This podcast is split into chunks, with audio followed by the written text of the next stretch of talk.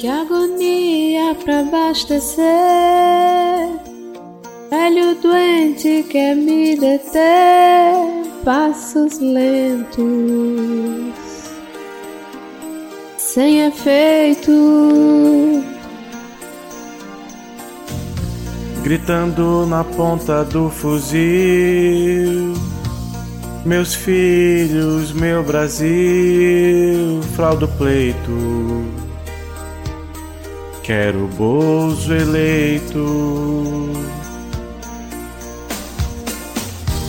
Presidente Flácido, Presidente Flácido, Presidente Flácido sumido sim, pelo visto broxou Jair.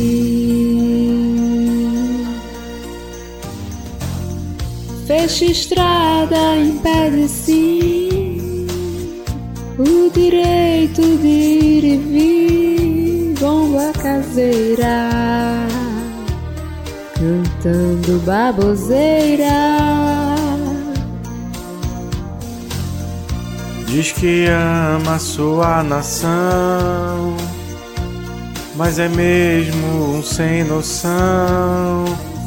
Pensa estreito, vê se rala peito.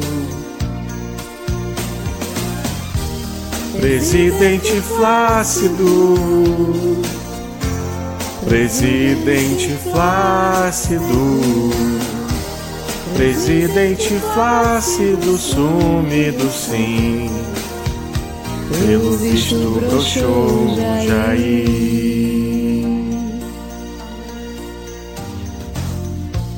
Diz que o povo não foi votar pra colocar o Lula lá. Dá um tempo, tá lento. Relatório de canastrão Pra enganar esses bobalhão Não importa Causa morta. Presidente Flácido, Presidente Flácido, Presidente Flácido sumido sim, pelo visto broxou Jair.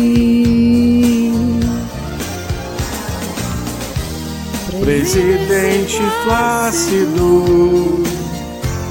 Presidente Flácido. Presidente Flácido sumido sim. Pelo visto broxou Jair. Presidente Flácido,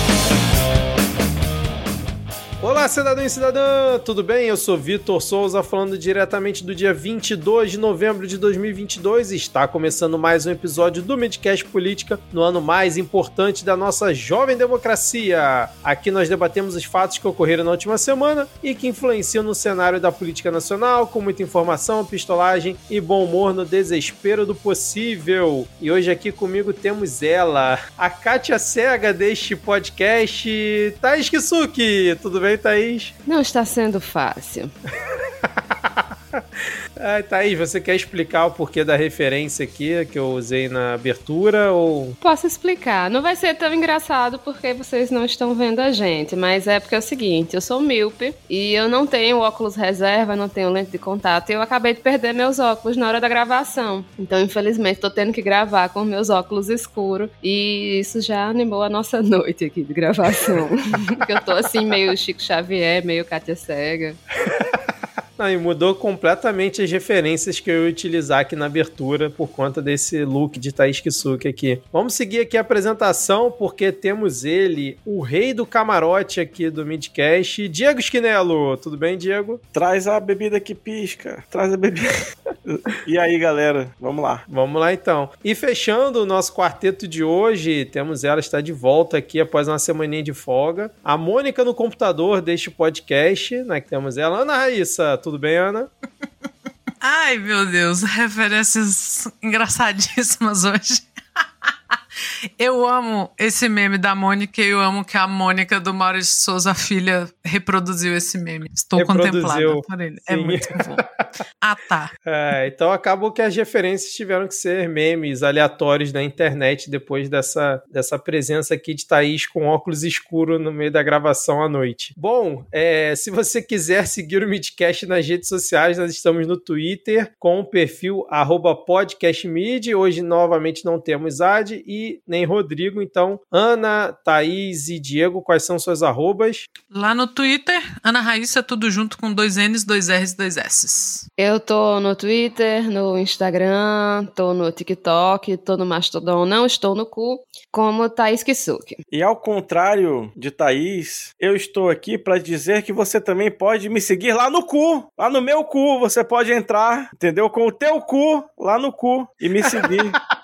com a mesma arroba do, do, do Twitter, que é arroba garoto do Kikão, K-I-K-A-O. Um beijo. Caraca, seu- esse foi, esse Se- foi o melhor Inception de vinhetas do Medo e Delírio aqui, cara. Ah, ó, eu criei o cu do Midcast também, arroba Midcast. Eu ainda não segurei a outra arroba, né? Igual a do Twitter, mas se vocês quiserem seguir lá, eu não fiz nenhum tweet. Só fiz um tweet escrito teste, só pra realmente segurar a arroba. Até é porque que- no cu você não faz tweet, você faz cus. É verdade, cara. É ver- E aí verdade. você pode dar um recu. É verdade. Se essa rede fosse boa mesmo, não fazia cus, Hum. fazia cuscuz. Desculpa pela piada, gente. Diga que você é nordestino sem dizer que você é nordestino. Exatamente. Ai, ai. Bom, lembrando que você pode e deve avaliar o Midcast no Spotify, Apple Podcasts, é, Podcast Addict, onde mais você tiver como aplicar cinco estrelas para o Midcast, faça isso, porque isso nos ajuda. E falando em ajudar, você pode colaborar com o Midcast pelo PicPay ou pelo Padrim. PicPay você baixa o aplicativo e procura por Midcast. Padrim é padrim.com.br barra Midcast. Temos planos de dois e cinco reais. Temos também o nosso feed de paródias, que essa semana eu vou atualizar a promessa de campanha aqui. Então, quando você estiver ouvindo esse episódio, ele estará completamente atualizado. Inclusive, não sabemos se vai ter paródia essa semana, hein? Porque o Rodrigo tá de folga hoje, então fica aí sob júdice. É, então, procura Será aí no vai seu... ser Valdir Soriano? né? Ah. Aí o, o ouvinte, depois de ouvir a paródia, ouvindo, será que vai ter paródia? Exatamente, Diego. Mas assim, tá, vai estar atualizado lá, prometo. Então você procura aí no seu agregador, no seu tocador de podcasts por paródias Midcast Política. E já fica aqui o nosso agradecimento a todos os ouvintes que estão colaborando com a campanha Envie um Midcaster para a posse do Lula. né? As opções aqui são Diego, Thaís e Rodrigo, que a Ana já está em Brasília, Tupá também, Ad também já vai por conta própria. Então temos essas três opções. Eu, infelizmente, não poderei ir. Então, vários ouvintes já colaboraram lá com o nosso Pix, que é podcastmid.gmail.com. Repetindo, podcastmid.gmail.com. Teve ouvinte que já fez Pix de 100 reais, cara. 100 reais. Então, assim, Isso que é ouvinte, entendeu? Não que os outros não sejam, mas, poxa, olha aí. é, então Olha, continua. vocês que dizem que amam a gente, essa é a hora de provar o seu amor.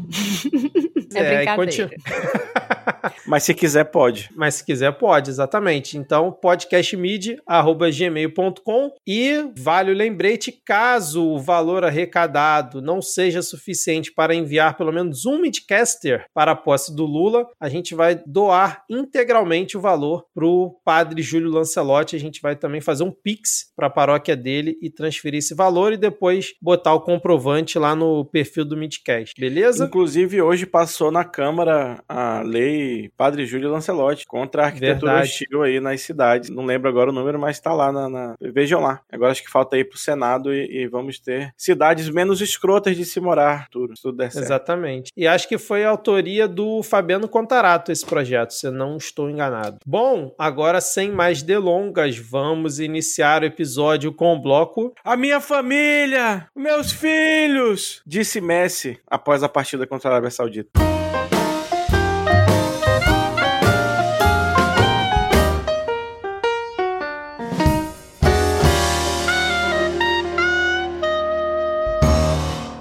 Ai, meu Deus. Terceiro turno não acaba. Vamos lá de atualização de notícias passadas. Se você é, chore se você chorou no discurso do Lula na COP27. Eu Sim. posso confessar pra vocês, eu não assisti até hoje. Eu vi a repercussão, vi algumas coisas que ele falou durante o discurso, mas eu não assisti ainda. Então vou deixar essa pra vocês comentarem. Você tá perdendo a oportunidade de ser feliz enquanto brasileiro, Vitor. Porque É esse é um daqueles momentos em que você faz, caralho, não acredito.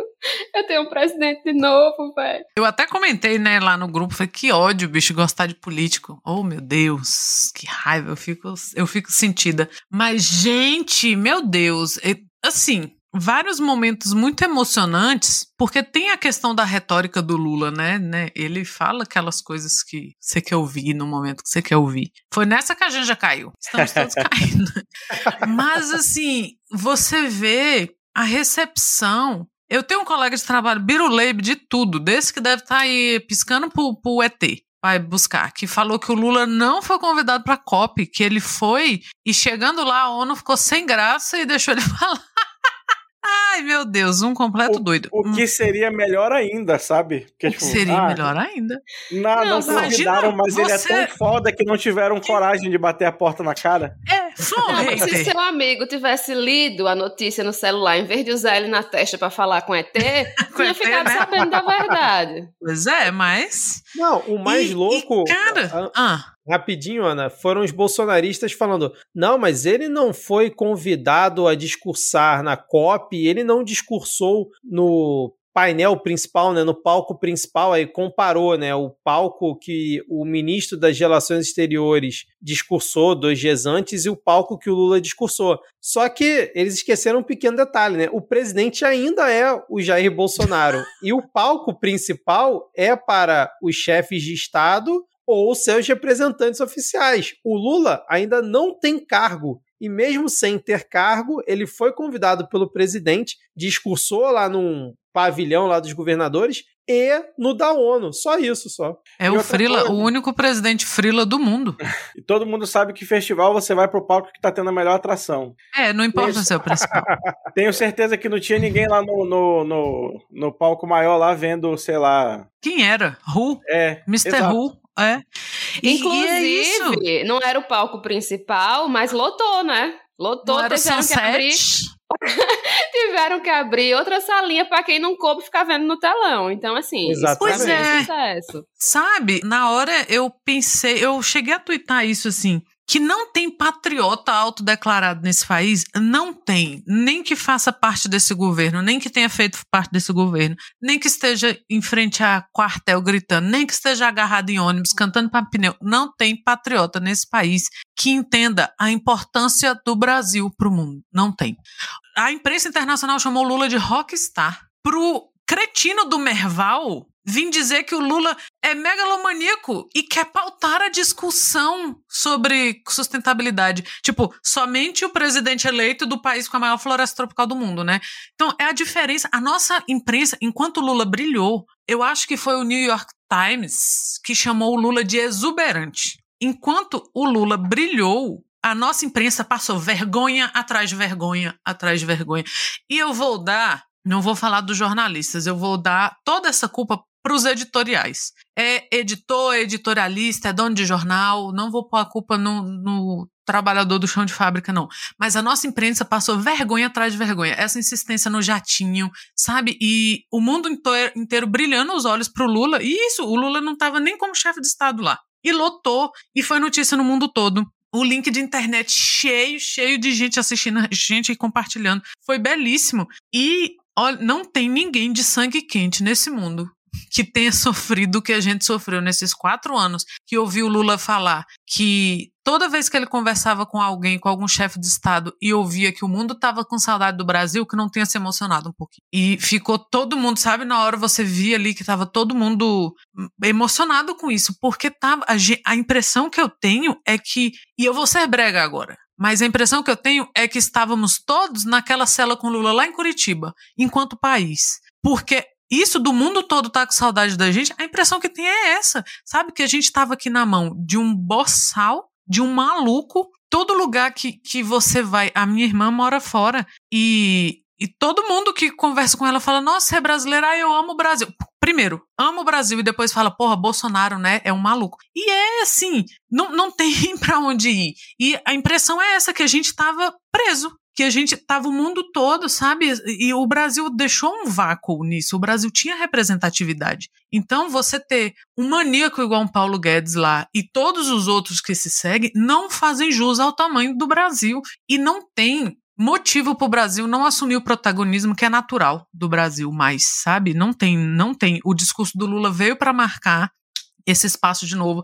A hora que ele falou e que ele repetiu que o Brasil está de volta foi, acho que foi um momento histórico. Quando ele reafirmou o compromisso do Brasil com, com a pauta ambiental, eu, eu achei importantíssimo também. Para quem está aí falando que, ah, que ele vai anistiar fulano e cicrano, não achei. Ele, ele deu nome aos bois, ele chamou de fascista quem tinha que chamar de fascista, ele chamou de extrema-direita quem ele tinha que chamar de extrema-direita, enquanto a nossa mídia cretina tava aqui, ai, endureceu o tom, endureceu o tom. Ele chamou de extrema-direita o que tinha que chamar de extrema-direita, falou que, que o Brasil estava encarcerado e, que, e, que, passou por um processo de, de, de, desmonte em todas as áreas. Então ele deu o tom mesmo ali de como vai ser o, o governo dele, sabe? Eu achei belíssimo. Ele estava com a gravata verde e amarela, que é a, a gravata da sorte do Lula. Foi ótimo. É, a gente vai comentar sobre ele ter feito aquela, é, aquela é, intervenção na garganta, mas nessa Nessa cópia você percebe que no início da fala ele estava bem, a garganta dele estava bem ruim, assim. Ele estava tossindo muito, a garganta estava muito seca, e aí à medida que ele foi falando, né, ele parece que a voz soltou, mas no início estava bem ruizinha. Eu, eu percebi isso e vi que algumas pessoas comentaram também. Mas foi belíssimo. Foi um primeiro, sabe? É isso que Thais falou. Você olha e fala: caramba, eu tenho um presidente de novo. Então, eu estou oficialmente fora do, do time do dia 1. Um, eu sou oposição ao governo Lula. Eu vou esperar mais uns dias. estou, estou apaixonada ainda. Cara, não, e você e... foi falando aí e eu fui me arrepiando, viu? Fiquei toda arrepiada só de me lembrar é espírito. do discurso. É espírito. Eita, peraí. A psicografia vindo aí. Ai, ai.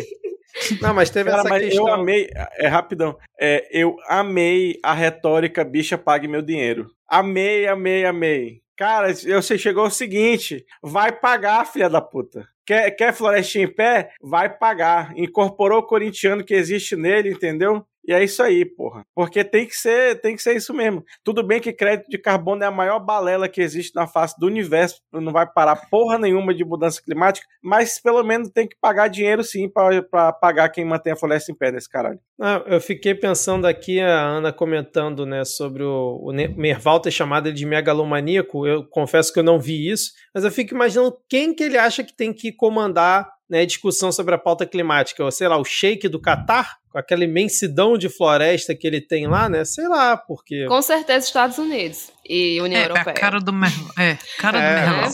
Que é esse povo que acha que o Brasil é, é qualquer merda, e não é, né? A gente é, é foda. Que, que, tem que ser quintal, a gente tem que ser quintal para sempre. Pra Merval, pra essa galera, tem que ser quintal. E não demora, vou falar dela de novo, não demora, Vera Magalhães vai estar tá correndo atrás disso aí, porque a nossa imprensa já tá correndo atrás de novo de cobrar de Lula o que ainda não é obrigação dele. Olha, ainda, ele não foi janja, sequer né? diplomata. E, e o vestido o que- da Janja? Ah, e né? o vestido Que é da Janja? coisa. Poxa, mas dois mil reais. Minha querida, tu acha que não tem fila de caixa no- na caixa postal da Janja com vestido pra ela usar, de graça? Igual, ah, me poupe, sabe? Aí ficam se fazendo de rogadas. Pelo amor de Deus. Então, assim, eu. E, e é uma coisa assim, a esquerda, a gente tem que ter aprendido isso. A gente não pode se deixar pautar por isso mais. Esse tipo de coisa tem que cair no ralo do ridículo. Nossa, a Vera Magalhães passando vergonha, a Cantanhede, ó o Merval, ó o fulano. Porque se a gente se deixa pautar, daqui a pouco tem esquerda de novo fazendo isso. Poxa, mas será que a Janja não podia ter ido com a camisa de algodão e não uma de seda? Vá de, de pérolas, minha filha. Vá com o vestido da Mary Monroe.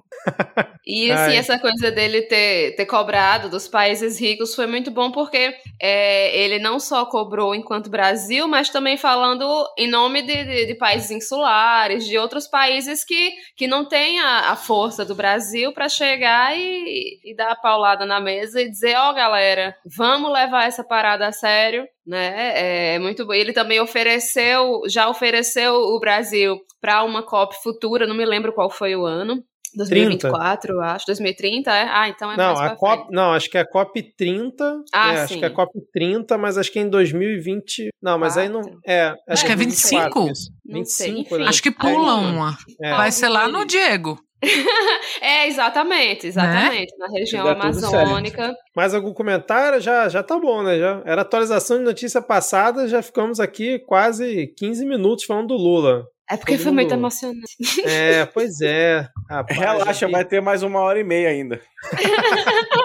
E só complementando, né, que o Lula teve uma. Ele fez uma operação ontem, do dia que a gente tá gravando. Foi meio. Ontem não, né? Na, na noite de domingo, do nada. A gente só ficou sabendo quando ele já tava em casa após a operação. Ele retirou uma lazão. Uma lazão, ó. Uma, Uma lesão. lasanha. Retirou uma lasanha da garganta. Uma lasanha.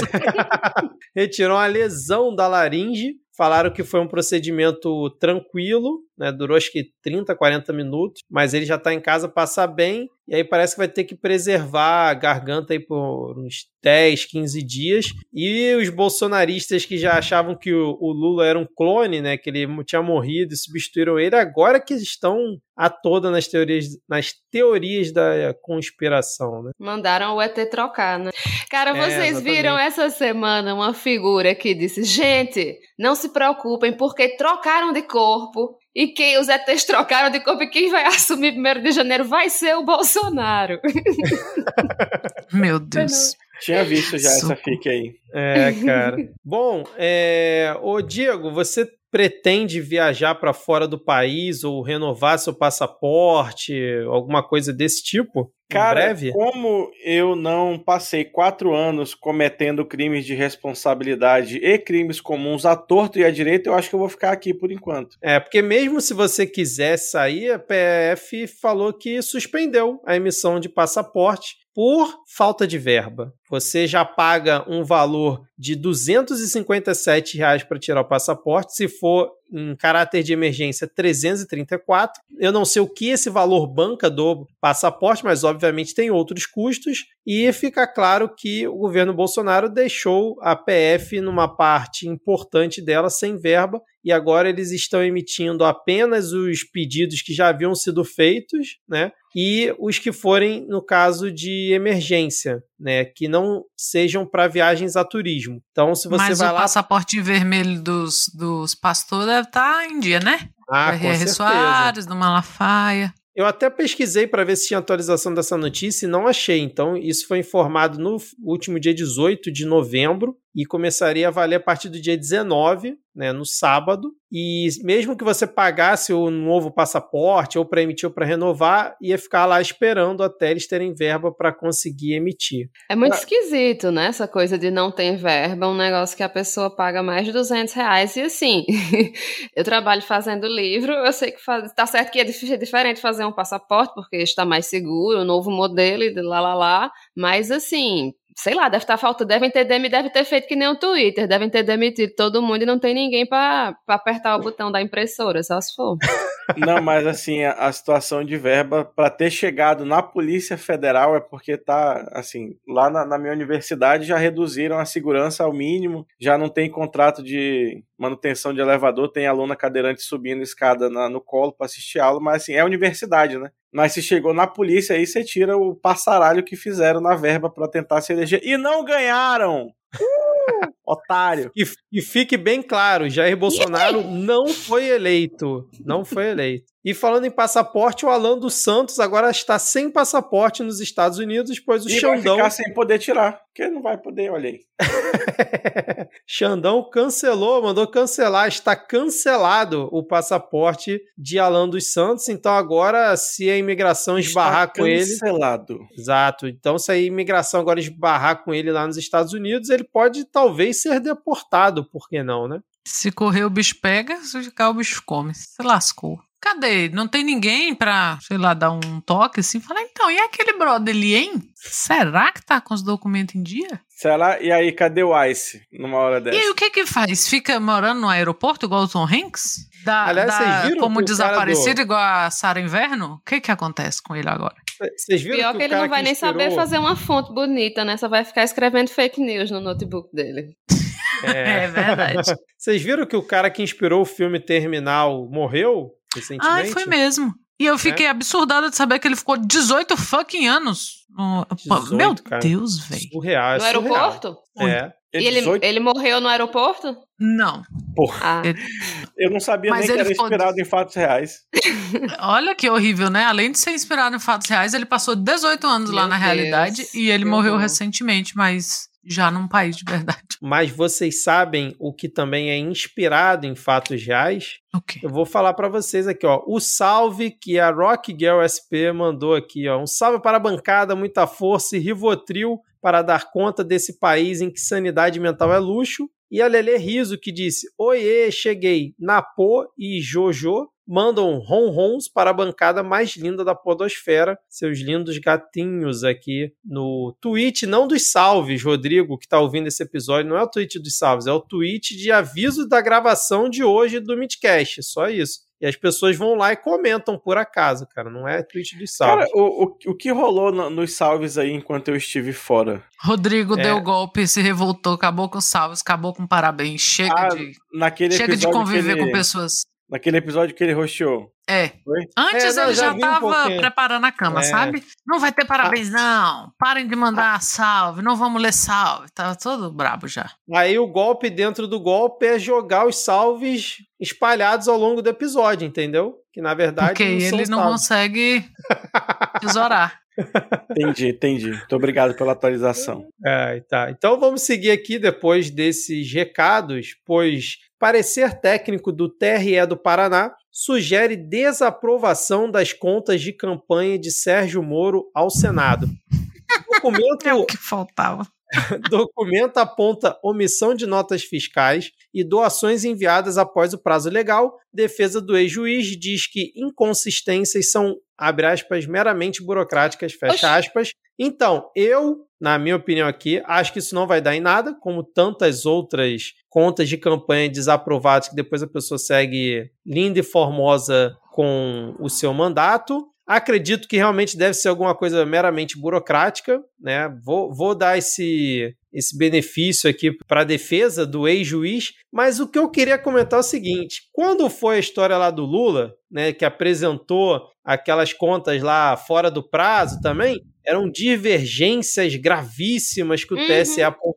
Agora, quando o parecer técnico do TRE aponta, né, sugere a desaprovação das contas, aí vira só omissão de notas fiscais e doações enviadas. Muda, né, desaprovação. É, desaprovação, né? Não é mais, meu Deus. Graves Até porque, irregularidades. tipo, omissão de doação. Gravíssimas. Omissão de doação para outros partidos costumam chamar de caixa 2. Normalmente, né, tem essa alcunha pejorativa, né? né? Mas é só você tatuar um versículo da Bíblia que você é desculpado pelo caixa do...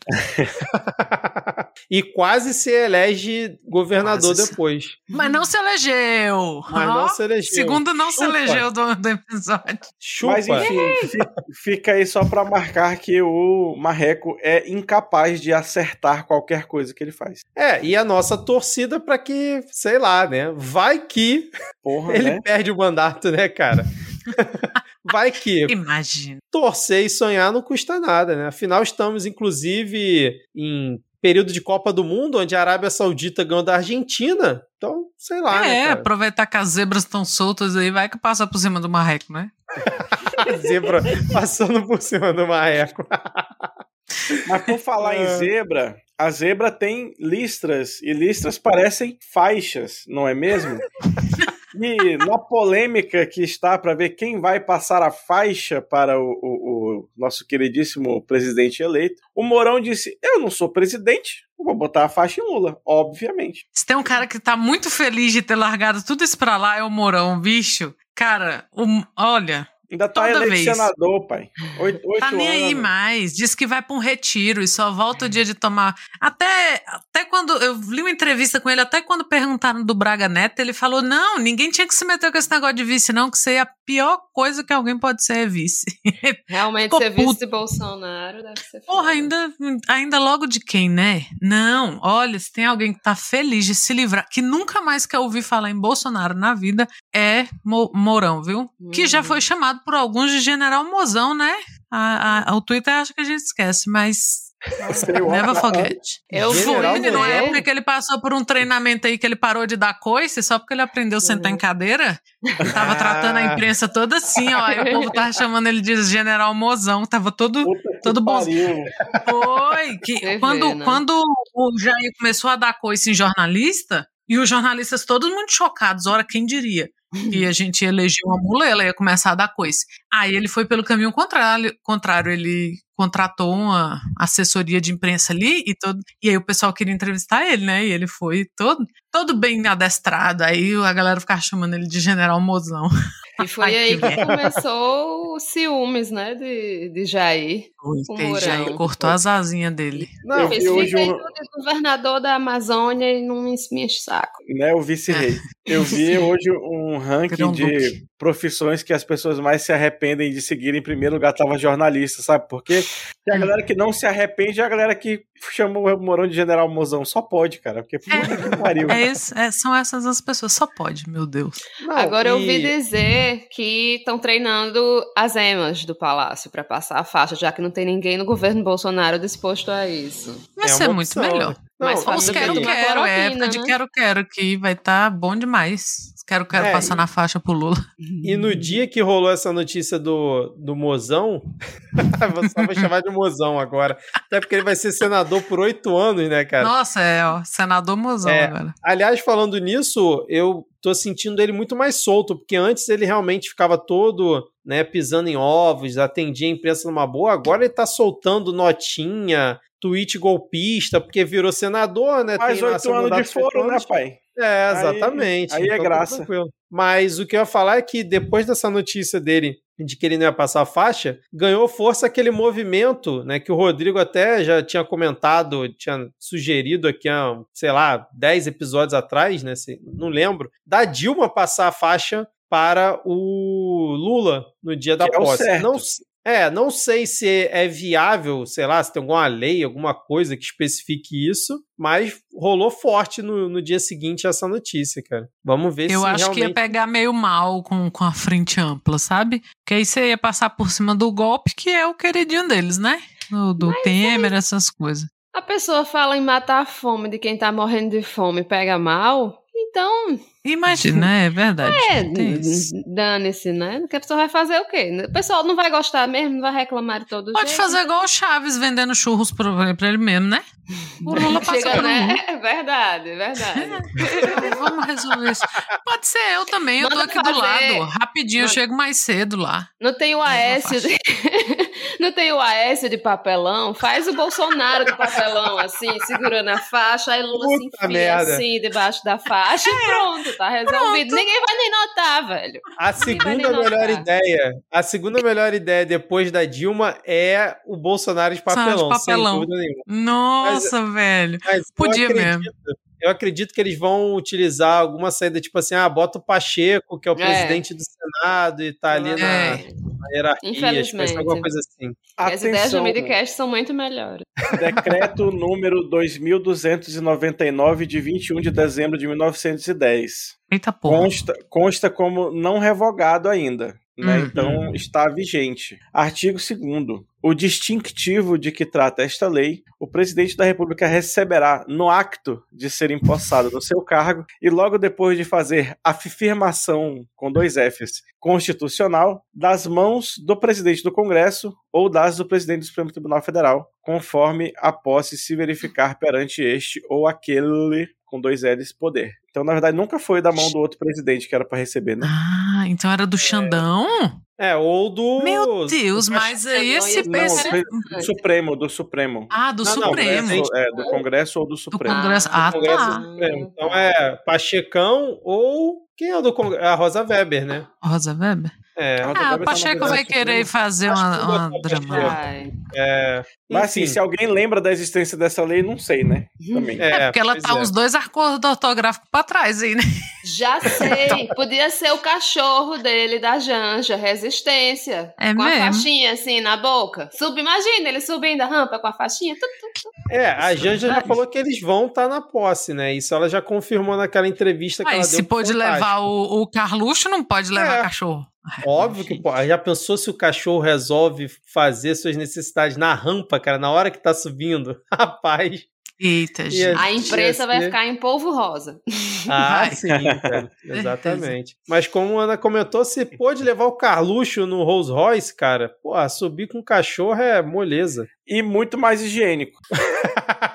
Com certeza. E muito mais Agora, racional. Ô, ô, Ana, não tá na nossa pauta, mas a arroba Nian Maclear, ela falou assim, ó, no Twitter, perguntem para Ana Raíssa, especialista em Elon Bosta, quando que ele desistirá do Twitter e venderá para alguém por cinco conto, mais uma coca e uma coxinha? Não tô em pânico, talvez seja negação da minha parte, mas não aguento mais esse escroto fazendo merda em cima de merda. Véi, Melon, Melon Tusk, ninguém aguenta mais. Sabe quando você não aguenta mais? É, é o mundo, assim, ninguém aguenta mais. É, eu ouvi até uma galera dizendo aí que ele tava meio forçando pra declarar é, Falência, falência, e, o, e o governo do- dos Estados Unidos ir lá parar, que é isso que rico faz, né? Não sei, eu acho que não dura muito, porque. Não pelo Twitter, eu acho que os as outras empresas dele, os caras vão começar a pressionar, sabe? Porque Eu pega vi que a mal ação da Tesla já tava caindo. já tava caindo. E os caras ficam meio putos, porque Parece todo que tá brincando, show. né? E a É. única empresa dele que dá lucro é a SpaceX porque fornece pro, pro governo dos Estados Unidos. o governo dos Então, Estados Unidos. é. Então vai chegar uma hora que, assim, eu acho que até o próprio governo, sabe, vai mandar um É. cara de, de- vestido de MIB e vai falar assim: meu irmão, para com essa palhaçada aí, deixa de ser ridículo. Eles vão Porque- descobrir que bilionário é burro, cara. Para com isso. É. Vai acabar é, com o esquema. porra, vai acabar Tá com, com, a com o esquema. firma. Fudendo a firma. Aquela. Fizeram aquela é, projeção no prédio do Twitter, né? Com, chamando ele de bebê chorão, de bilionário inútil. Tudo aquilo é verdade. Tudo, tudo, tudo, tudo, tudo. E galera, o E- momento pra começar a expropriar é esse. É agora. É esse. Eu acho É isso. Não a é pra hora- passar pra mais ninguém. Era pra a hora cada um ganhar a sua parte no Twitter e ficar com ela. Então eu acho que não demora, não, porque pega muito mal para os outros quadros das, da Tesla, aqueles carros feios, velho, ridículo, ou da SpaceX, sabe? E assim, até ele participa às vezes de alguns painéis num, nos fórum de mongolão aí, essas coisas, vamos parar de chamar porque tá cansativo. É cansativo, assim, todo dia o Twitter vai acabar, aí manda embora 700 mil pessoas por minuto, aí no, ai, teve esse caso agora na Europa, né, que eles mandou um e-mail demitindo todo mundo, e a galera, então, aqui não é assim que funciona, querido, tem leis trabalhistas, você não pode mandar um e-mail demitindo, inclusive isso entra como abuso de poder, você vai receber um processo. Aquela Não, história que ele eu demitiu a cheguei a galera com e-mail de meme foi verdade? Do meme? Que o meu e-mail de demissão era, era um- uma foto dele com escrito, tipo, tchau, obrigado, uma coisa assim. Cara, eu Nossa, espero que não tenha chegado nesse, nesse ponto, É mas eu eu não duvido. Não duvido. É porque eu vi um vídeo no também. TikTok de um cara que diz- se dizia ex-funcionário do Twitter mostrando o e-mail. Ele tava falando tão sério que eu não consegui discernir se era meme ou não. Meu Deus. Você, É, ouvinte, pior. Que trabalha no Twitter, manda aí pra gente se foi verdade ou não. É. Porque tem uma galera um e-mail fazendo essas coisas. Ah, eu trabalhei no Twitter e o Elon Musk fez isso e aquilo. Aí os jornalistas correm atrás aí e descobrem que é mentira. Então fica difícil tá. discernir. Mas essas questões trabalhistas aí, ele acha que pode tratar o mundo todo igual tratam um americano, né? E aí no, na Europa não mostraram para ele que o buraco é mais embaixo, que ele não pode simplesmente chegar, a pessoa tem que ser avisada antes e ela vai receber todos os direitos, tal, tem sindicato, né, né, né. E aí, não sei, mas não demora. Chega uma hora que, que antes dele cansar, alguém vai botar a fralda nele, vai botar pananá, tá precisando arrotar ali, sabe, liberar esse, essa angústia. Não, e o pior é que eu cheguei a ver o pessoal, enfim, alguma postagem de algum site, algum perfil falando, né, das, das burradas, das merdas que ele estava fazendo, e aí chegou, claro, um fã de bilionário para dizer, ai, mas então você, por que, que você não cria a sua própria rede social? Ele comprou a dele e faz o que quiser com ela. Puta ah. merda.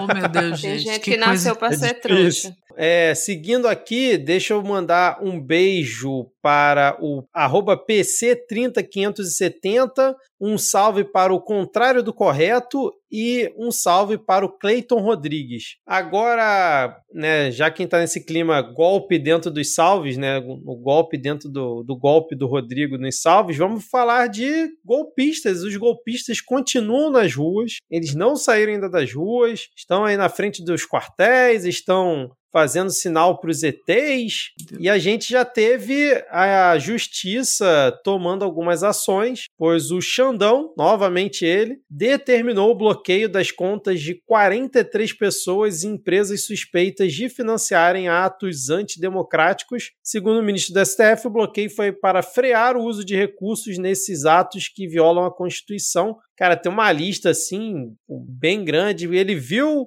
algum caminhão, algum uma reta escavadeira de alguma empresa passando em algum desses atos, né? Já mandou lá bloquear a, a conta dessa empresa. Óbvio, não foi só baseado nisso, eu estou fazendo uma brincadeira. Mas, mas já Xandão, começam algumas ações. Alô, Xandão, é, eu sei que você escuta a gente, um beijo, meu querido. Aqui em Manaus tem uma rede de supermercado chamada Baratão da Carne, que tá doando cesta básica para esses filhos da puta ficar parando o trânsito lá, entendeu? Para alimentar aquele bando de corno. Então, se esse 43 aí puder virar 44, eu agradeço. Beijo. E ainda na decisão, o Xandão reforçou que a Polícia Rodoviária Federal apontou que empresários né, estariam financiando os atos fornecendo estrutura completa, com refeições, banheiros e barracas, por exemplo, que acho que vai na linha do que o Diego acabou de comentar aí, do como é que é? Baratão da carne? Baratão da carne. Foda que é um supermercado que eu gostava de comprar. Eu passei por isso com a loja de empadinha aqui na cidade. Não como mais. Deletei até a figurinha que eu tinha deles no meu WhatsApp. Mas é, é engraçado que parece que a gente só tem STF, né? STF a única, a única instituição que parece que tá funcionando, né? Porque a polícia tá levando tiro, tiro, porrada e bomba, e o pessoal olhando pra cima, assim, sem isso. Não, pô, deixa o menino, menino bom, pai de família. Eu já percebi que, que pra pessoa cometer crime e ninguém encher o saco, é só a pessoa estar tá usando uma, uma roupa do, do Brasil, né? Se for branco, tiver usando blusa do Brasil, a pessoa pode fazer, pode matar a mãe na frente da polícia, que povo, não, é a mãe deve ter merecido, realmente. É, exatamente, cara. E o que eu gostei mais é que na lista tem, por exemplo, a Berrante de Ouro Transportes Limitada, que tem tudo a ver eu ri com as demais pessoas que aí. estão protestando. Né? É uma lista bem grande, então são 33 empresas e 10 pessoas físicas né? nessa lista de bloqueios. Eu confesso que eu não vi como é que ficou depois, não sei se vocês viram alguma atualização. Eu vi muito chororô, inclusive daquele banco Rodobens e de algumas pessoas que tiveram as contas bloqueadas, mas eu não vi depois desenrolar se, tipo, ah, já conseguiram desbloquear ou algo do tipo. E vi muito chororô também da galera reclamando, pô, como assim bloquearam minha conta? Eu não tô nem sabendo, não, não, não fiquei por dentro de processo, decisão judicial. Aí realmente eu não tenho não sei se vocês têm essa informação do, de como que o Xandão determinou esse bloqueio sem as partes serem comunicadas. Eu confesso que eu não sei. Também não vi nada. Eu acho que essas, esses meandros aí foram bem pouco, pouco publicizados. Uma coisa que me chamou a atenção é que dentro entre essas várias empresas, se você ler, várias são a mesma, do mesmo dono, provavelmente. Então o cara tem três, quatro CNPJs, então foi muito dinheiro congelado, então deve estar tá reclamando. Mas fez menos barulho do que eu imaginei que fariam. Então, ou a galera sei lá, ficou grilada Ou o Xandão aliviou a mão depois e não foi publicizado, não sei como foi isso. É, e eu estava vendo ontem que nesse momento a gente ainda tem sete rodovias que estão com bloqueio total ou parcial no redor do país, cara. Sete rodovias. E tá ficando pior, né? Porque eles estão sequestrando é. caminhão, estão usando tática de terrorismo doméstico. Estão ateando tão, fogo. Estão ateando e... fogo. Teve uma, uma imagem que me assustou, que era uma cesta cheia de banana verde, cravada Sim. de prego. Eles estavam fazendo. Uhum. É para quê? Para jogar nos caminhões? O que? É, eles, então, para furar pneu. Né? Para furar eles pneu, pois é. O que começou com o cara se agarrando no, no caminhão e virando piada, quem ficou mesmo tá muito radicalizado. Uhum, tá escalando. Então a coisa tá, tá escalando. Tá menor, parece que tá, pra gente que tá de fora, ah, tá controlado, mas não tá não. E eu começo a aprender essa gente sério, e, e responsabilizar para essa gente ver assim, opa, agora sobrou para mim, não vai sobrar pro cara que tá me bancando aqui? Ou esse negócio vai se arrastar até quando? Porque o lance agora é que eles vão aguardar nas ruas até o dia primeiro, porque no dia primeiro o Lula não toma posse. Agora, imagina esse tanto de gente vindo para Brasília e com, sei lá, meia dúzia de maluco solto aí, atirando fogo nas coisas. Não acho que vai chegar nesse ponto, mas é bom que não chegue mesmo. E da mesma forma que se teve que tomar decisões estratégicas para que as eleições pudessem acontecer e que não houvessem, que não fosse sequestrado de alguma forma o resultado das eleições, é, também tem que se, se começar a pensar assim na, na, em como garantir a posse, porque é isso, essa galera tá, tá cada vez mais radicalizada. Inclusive, tem uma, uma pessoa que, que eu sigo que ela acompanha esse pessoal da extrema-direita e ela falou assim que, que muitos líderes de, de, desses de movimentos mudaram é, os, os grupos do WhatsApp para o Signal que é conhecido como uma rede de mensagens mais segura, mais utilizada para comunicações, digamos, que a pessoa não quer que sejam pegas. Então, assim, por que, que esse pessoal se mudou para esses espaços? Né? O que, que eles estão planejando para precisar esconder tanto o que vem sendo conversado? Então, de fato, assim, tem que, que se ter cuidados, porque é isso, o pessoal que. É, é isso que você falou, o pessoal que tá na rua é o pessoal que tá radical, que tá puto e que, que vai fazer o que o que eles conseguirem, né? Uma galera muito doida de cloroquina e, e, realmente tem que ter tem que ter uma ação. A gente sabe que, que, que, infelizmente a gente não pode contar com a polícia, né? A gente já, o brasileiro já sabia que, que era difícil contar com a polícia e tá cada vez pior, né? Tá cada vez pior, porque agora eles estão sendo coniventes com, com, com golpismo e com violência e com terrorismo. Tem que chamar esse pessoal do que eles são, que são terroristas. Exatamente, eu concordo com isso. É, eu acho que esse movimento pro Signal, muito bem lembrado pela Thaís, é porque também a justiça está derrubando vários grupos do Telegram. Então, tem grupos com 20, 30 mil pessoas que estão caindo, né? Porque os caras estão organizando eventos, é, atos golpistas, e aí estão, estão derrubando. E eu concordo que tem que começar a chamar de terroristas, porque olha só,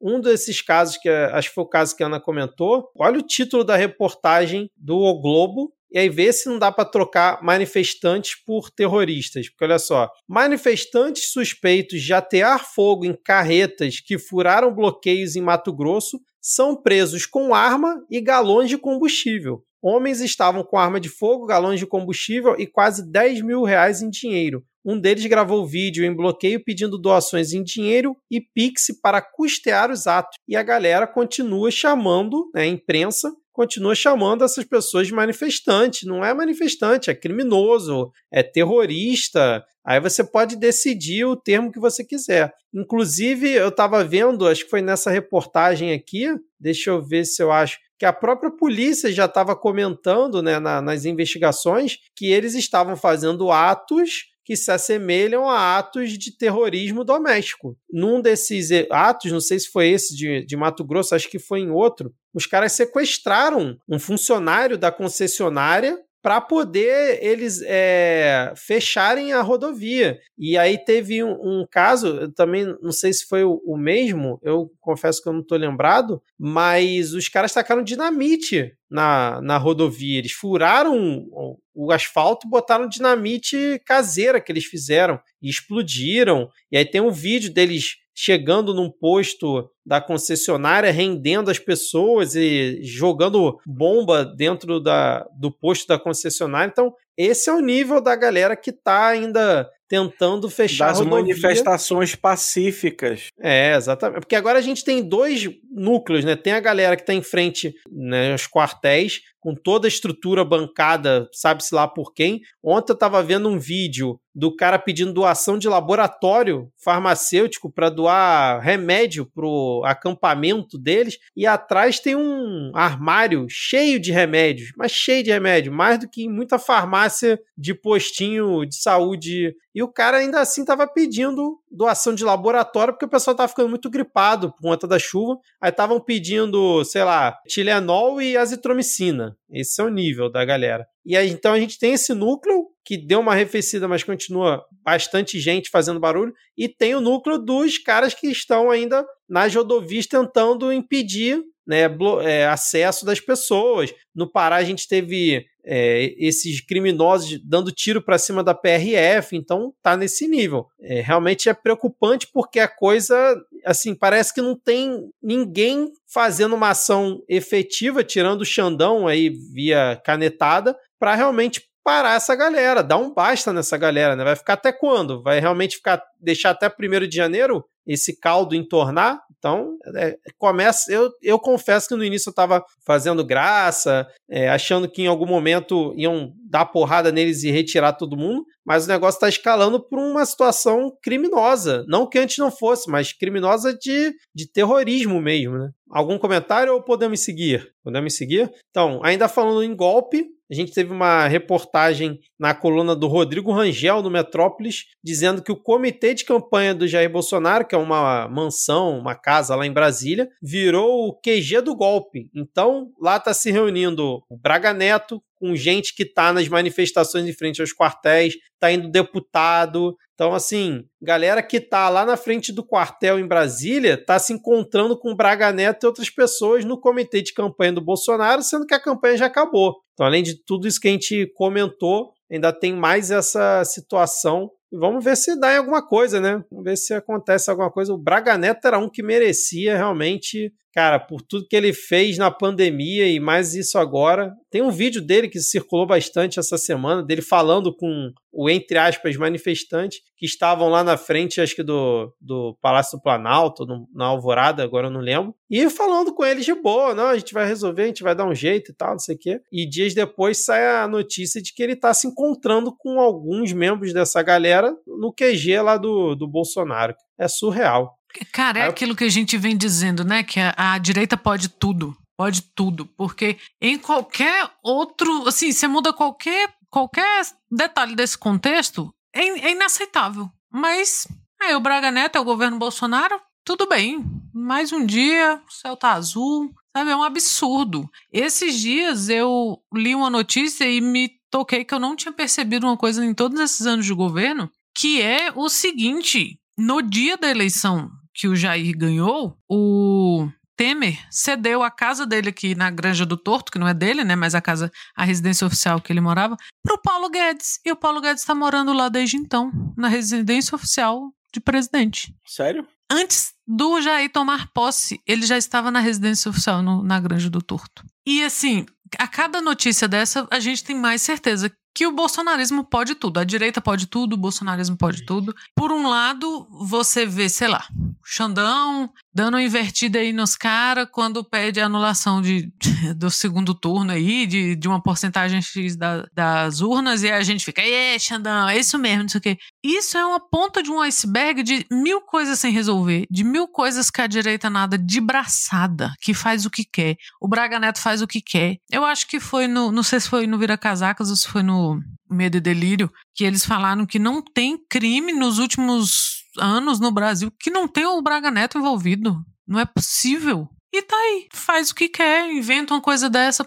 Essa casa aí que eles fizeram de QG é uma casa no Lago Sul, que é uma área nobre de Brasília, a área mais cara, alugada pelo governo. Então, assim, e o governo tem necessidade de alugar uma casa no Lago Sul? Nenhum, aposto. Você vai remexendo, vai ficando tudo uma grande podridão. E assim, militar, né? Ou seja, nunca, nunca, nunca, nunca vai acontecer nada com esse cara. Que a justiça militar, assim, de todas as piadas de mau gosto que a democracia burguesa brasileira conta, a justiça militar eu acho que é a pior. Ela custa quase o mesmo que a justiça comum, resolve, julga, sei lá, 1, 2, 3, 4, 5% dos casos, e nunca faz nada, porque é cortar na própria carne, porque essa galera é corporativista pra caralho, porque tem que manter o, o status de competência e seriedade das forças. Ah, porra, é, é, ridículo, ridículo. E assim, vai ser preso um bando, meia dúzia de otário que tava aí, foi preso com esses, com essa, esses explosivos, essas coisas aí, pronto. Esses grandes empresários que congelaram as contas agora, daqui a pouco descongela. Então é, é, é o que a gente falava lá no começo do, do, do governo Bolsonaro, que assim, foi quatro anos para destruir, mas vai ser 40 para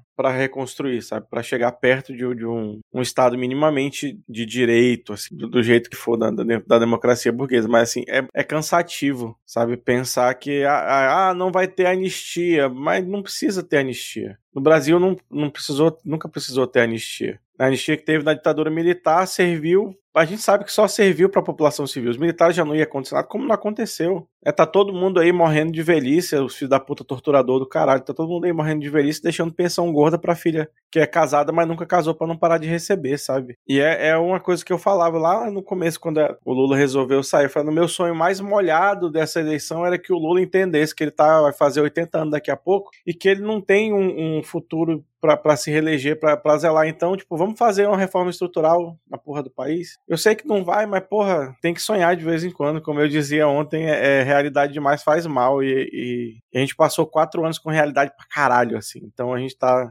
eu sei que a Ana ainda não vai estar no time oposição no dia primeiro, mas lá pelo meu aniversário eu te espero. E para mim o que atrapalha também nessa situação são as sementes plantadas, porque você vai normalizando esse monte de absurdos, e além da direita poder tudo, você vai deixando uma coisinha ali, uma coisinha aqui, daqui a pouco isso volta de uma outra forma contra a gente que a gente não tem nem ideia ainda do que pode acontecer. E uma das situações que eu também queria fazer o gancho com isso foi a declaração do ministro do TCU, o Augusto Nardes, que ele mandou um áudio para amigos dizendo que o movimento na nas casernas está muito forte, realmente está acontecendo alguma coisa que é questão de horas, dias no máximo, para poder ter um desenlace bastante forte na nação. E aí ele comentou que, inclusive, estava mantendo interlocução com o time Bolsonaro, né? O time de Bolsonaro. E chegou a dizer que somos hoje uma nação conservadora. E aí esse áudio vazou, virou notícia,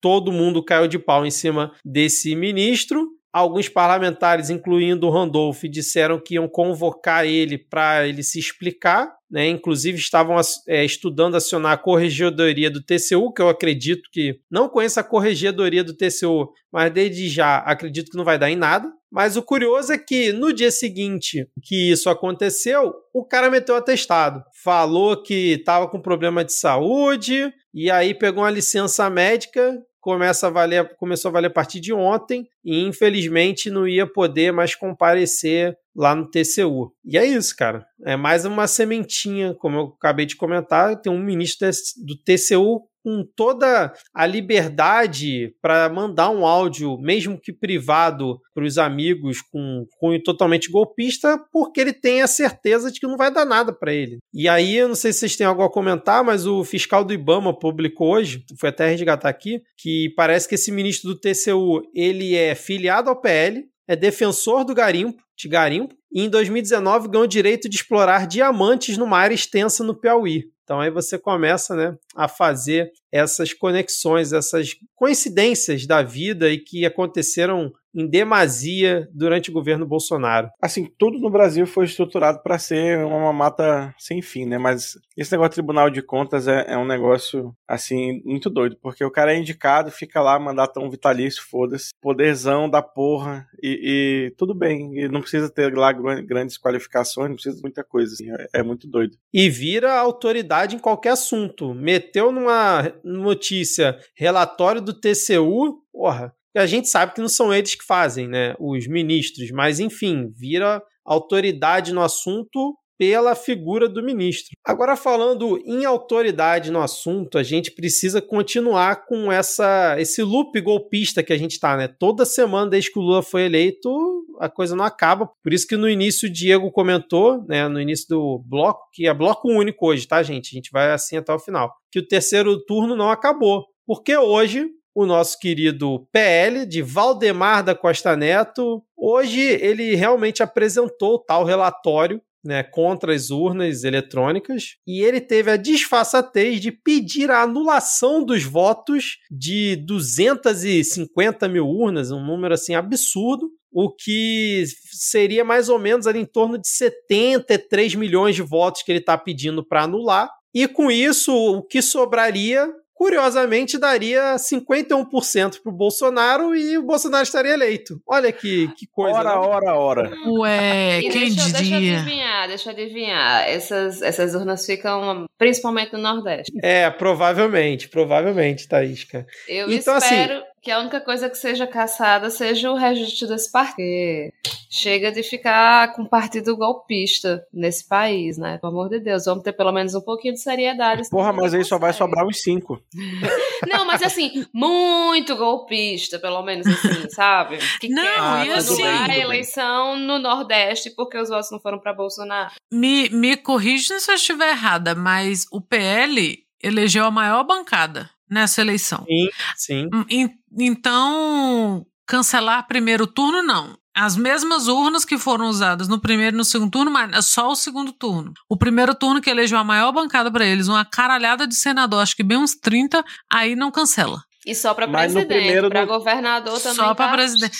Ah, tá bom. Ah, agora eu entendi. Ah, que golpismo descarado. O Xandão tá certo, é pra vigiar e punir mesmo. Aí o Xandão tava lá, né, mascando seu chiclete, chegou essa petição na sua mesa e ele falou: Mas ué, vai questionar só o segundo turno por quê? É a mesma urna. Então vocês têm aí 24 horas para poder questionar também o primeiro turno, senão eu vou indeferir de, de cara porque vocês não sabem nem fingir, seus porra. Não, o mais louco é que eu já vi tweet de deputado bolsonarista eleito falando que se tiver que anular tudo, a gente anula tudo. Tem que valer Ah, pra pronto. todo mundo. Já Uhum. tem deputado eleito defendendo isso, que não, tem que revisar o primeiro turno mesmo.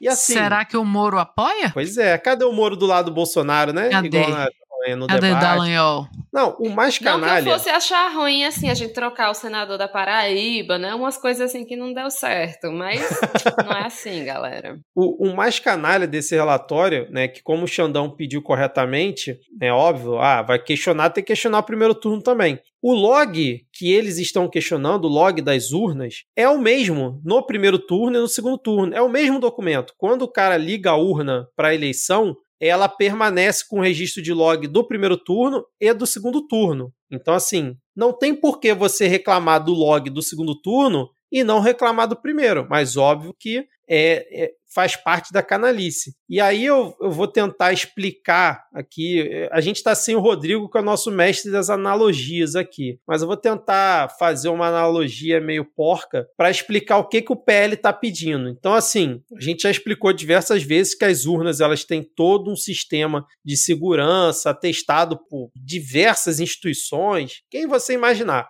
Menos o PL. Então eles pegaram uma situação que tinha no log das urnas, que realmente, pela amostragem que eu, eu até fui no site do TSE e peguei alguns logs de urna e confirmei isso. Tem uma informação dentro do log que realmente está errada. Um identificador da urna, um número para identificar o número interno da urna, tinha que estar, sei lá, 100, tá 35 mil. Estou dando um número aleatório. Então, esse número identificador da urna, realmente, em diversas urnas dentro do log, não está correto. Mas o restante, isso é uma coluna do documento. O restante do documento consegue identificar claramente a urna de onde ela é, qual a zona, qual a seção. E fora todas as outras camadas de segurança e proteção que o TSE implanta como certificado, cada log você consegue identificar de qual urna que é. Então você tem toda uma forma de fazer essa auditoria e bater aquele log com um boletim de urna e várias outras coisas. Então, assim, o que o PL está reclamando é como se fosse, por exemplo, eu fui no caixa eletrônico, fui fazer uma transferência lá pro, sei lá, para paróquia do Padre Júlio Lancelotti. Sou anos 90, não fiz um Pix, fui no caixa eletrônico, fiz uma transferência, um TED, um DOC, sei lá, para o padre Júlio Lancelotti. No dia seguinte, o padre Júlio Lancelotti fala assim: ó, oh, gente, porra, recebemos aqui muitas doações, a gente teve que um milhão de reais em doações. Aí eu fico, porra, vou fazer uma auditoria, pelo menos da, da minha parte aqui, né? Vou lá no Itaú ou no banco que você achar, chego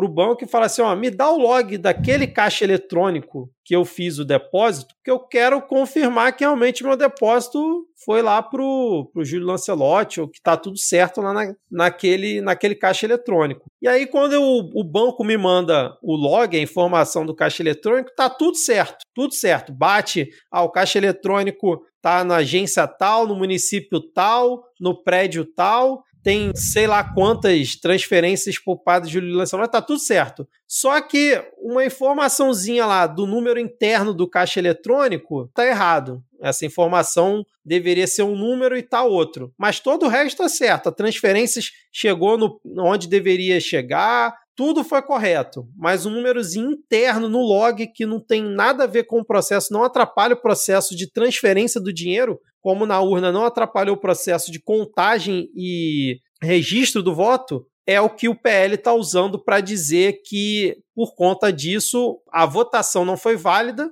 e precisamos anular as eleições. No caso, precisamos anular 70 milhões de votos, sendo que o golpista do Valdemar, dias antes, tinha falado que não, a gente não vai pedir nada sobre as eleições, a gente não vai pedir nova eleição, não vai pedir para mudar nada, a gente só quer que o TSE avalie. E aí chega hoje e ele pede anulação dos votos. Aí o curioso é que o UOL, na saída lá do evento, daquela palhaçada, foi perguntar para o tal engenheiro que fez a auditoria, né, que baseou o relatório do, do PL para pedir anulação dos votos, né, que se for um cara de TI, eu que sou uma, um profissional de TI, teria vergonha de ter dito aquilo lá que ele falou, que não daria para fazer o cruzamento de dados. O UOL foi perguntar para ele, é, o fulano de tal, o professor XPTO lá da FGV, ele diz que se tem problemas no campo do log da urna, então a gente tem um problema de auditoria, mas não do voto. O voto foi computado certo, então bastaria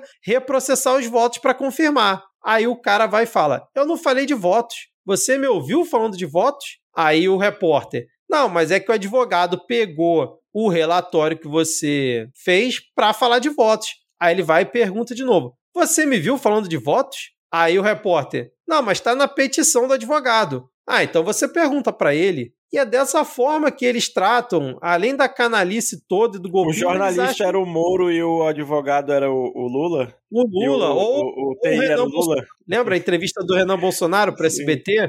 Ele, ah, não, não sei de nada, pergunta lá pro cara que recebeu o carro. Então, assim, além de toda a canalice do golpismo descarado nesse pedido, sem qualquer fundamento, eles são cara de pau, porque o cara faz um relatório, faz uma auditoria, o PL usa isso para questionar e pedir anulação de votos, aí quando vão questionar o cara que é o dono da auditoria, ele fala: Não, mas eu não falei de voto, eu fiz uma análise técnica, eu não tinha nada a ver com isso. Assim, é uma disfarçatez sem tamanho. Aí ele, no momento da, report da entrevista aqui, ele ainda fala: não, eu só fui fazer um trabalhinho, não sabia que ia tomar essa dimensão toda. Ah, pelo amor de Deus, né, cara? Olha, eu xingaria, mas eu acho que, que essa explicação que você deu é muito necessária, porque às vezes a gente vê isso, né, e fala, ah, mas não estava errado lá o log, não sei o quê, e fica caindo nessa, se deixando pautar por esse tipo de, de dúvida, né? Então, cara, não questionem esse tipo de coisa. A, a explicação do Vitor foi habilidosa em fazer essa comparação aí. E o resto, ah, vão se lascar, sabe? Eu, a, a, minha tática agora é a pessoa começa a falar de recontagem de votos, não sei o que, eu começo a dar gargalhadas histéricas até ela parar. Tem funcionado. E só, e assim, não toco no assunto nunca mais. Força mesmo, gargalha assim, ó, bem, pra ficar bem ridículo. Aí a pessoa para. No 30 segundos você resolve isso. E aí, essa informação vai para um público que não tem um conhecimento mínimo, como o Rodrigo também falou semana passada, de uso de termos técnicos, mas não que tenha sido uma análise técnica, mas uso de termos técnicos, de log e tal, para invalidar todo um processo, sendo que isso não atrapalha em absolutamente nada o processamento e a contagem do, dos votos. Nada. Isso é uma informação que está escrita no arquivo. É isso. Isso é mais ou menos que nem aquela coisa assim: você leva um carro para a oficina e aí o, o caba começa a falar as coisas que estão lá quebradas, não sei o que, o motor, ainda mais hoje em dia que os carros são tudo eletrônico. E o caba começa a falar e você faz: não, realmente a rebimboca da parafuseta parece que, que tá precisando, né? Trocar. Aí troca o motor todinho. E no negócio que você não entende nada, você acredita no que a pessoa está falando, né? E, essa coisa de tecnologia que é muito, muito, muito técnica, né? É muito fácil. Falar, ah, tem um erro aqui, coisa mais fácil do mundo. Eu não sou dessa área, mas o pouquinho que eu sei, eu sei que a coisa mais fácil do mundo é num código ter um, um erro aqui, outro aqui, outro ali, mas não significa que, que, que, que, que a urna não funcione, que o código não funcione, porque é isso, né? Não, não, é um negócio que passa por várias pessoas até ser, ser aprovado. E o foda desse tipo de, de petição ridícula, que não tem base nenhuma para quem entende 10 centavos do assunto, é que ela ainda serve de base para atacar o, o, judiciário de novo, né? Ah, não, mas tá aqui, o golpe tá aprovado no relatório, não sei o que, e o Xandão não aceitou, golpe, aí o Xandão é o golpista na história. E mesmo essa coisa da identificação da urna, né? Pelo que eu vi as pessoas explicando, tipo, é uma das identificações da uma urna. Uma das, né? exatamente. Que tem uma espécie uma de, de assinatura, que toda urna tem uma específica específica que aquilo lá tá, tipo, tá certo, tá garantido, não, não tem erro nessa questão. É um absurdo, é um absurdo sem tamanho eles se apegarem a esse ponto, pegarem uma situação que realmente existe um erro, mas que não impacta em nada o processamento dos votos, em nada, absolutamente nada, para fazer um relatório pedindo anulação do pleito. Assim, é merece prisão. Alguém tem que ser preso por ter feito isso. Não é possível, cara. Uma rápida atualização aqui, pessoal. Não sei se vai rolar prisão, mas multa já rolou, porque no dia seguinte da nossa gravação, na última quarta-feira, o ministro do STF e também do TSE, Alexandre de Moraes, indeferiu o pedido do PL e ainda aplicou uma multa de 22,9 milhões ao partido por ter utilizado recursos públicos para fazer um relatório atacando o sistema eleitoral e totalmente antidemocrático. Lembrando que essa decisão vale para a coligação, porque foi um pedido ainda sobre o processo eleitoral. Então envolve também republicanos e PP, no caso aí o progressistas. E ambos já falaram que são contra o relatório do PL e vão entrar com uma ação junto ao TSE para retirarem seus nomes ali, suas participações da ação para que seja desbloqueado o fundo eleitoral, já que na sentença do o Xandão também teve o bloqueio do fundo eleitoral de todos os partidos até que a multa desse processo seja paga. Não sei como é que vai ficar isso a partir de agora, mas com certeza no próximo episódio vamos comentar mais sobre isso. Valeu!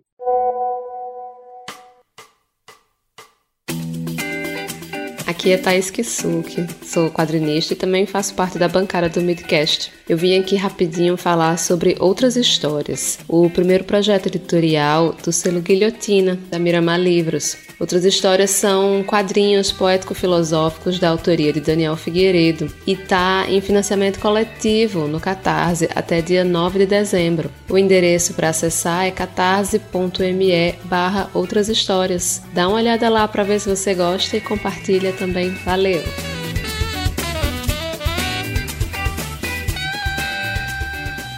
Mas tá bom, vamos falar de coisa boa. Vamos falar aqui da Mariane Yurk, que disse: Manda beijo pra mim, que eu cometi o erro terrível de fazer uma tatuagem na barriga. Estou sofrendo, oh meu Deus. Um beijo pra Mari. Boa sorte aí na sua recuperação. Ai. E, né?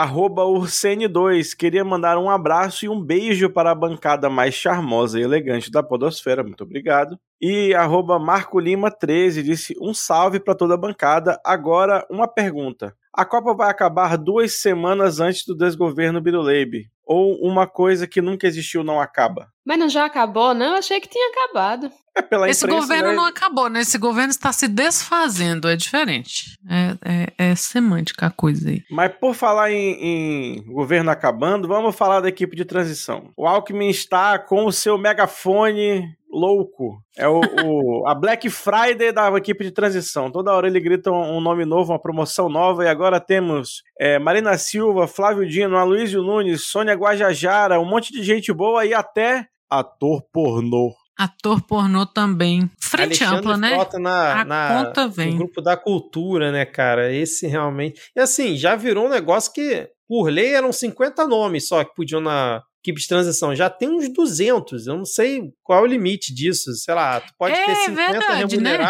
É, só se assim, ah, você pode ter 50 remunerados, mas pode ter 500 ajudando. É, não, tem, tipo, cada, cada equipe tem GTs dentro, tem uma galera que, tipo, tá entrando assim, mas, mas não é oficialmente, é pra, pra assessoria, essas coisas assim. É, Tem é. uma galera que podia ficar aí na transição e não ir pro governo mesmo, né? Porque tem umas mãos aí que eu tô doida pra saltar. Não. O medo é saber quem vai ficar, né? Eu pensava que tava rolando assim que nem balada, quando tá lotado. Olha eu falando balada.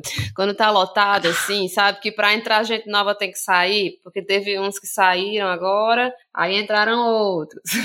Mas é porque eu acho que Lula tá querendo mostrar essa coisa, né? De que, olha só, nós somos muito democráticos. Olha o tanto de gente que a gente tá chamando para compor, compor esse, esse governo, né? Ao contrário do governo anterior, que tinha um, um- um mimado desequilibrado que, que achava que era o rei do Brasil. A frente é amplíssima. Mas é, uma vez a Thais falou aqui que nunca tinha acompanhado uma transição de governo, eu acho que ninguém. Porque eu também não lembro desse bafafá. E assim, é a mesma coisa do vice. Antes de, do Temer, ninguém prestava atenção. O Temer acertou Fala- muito em dizer que ele era um vice decorativo. Rápido, Raíssa, fala aí, fala aí três álbuns do Marco Maciel.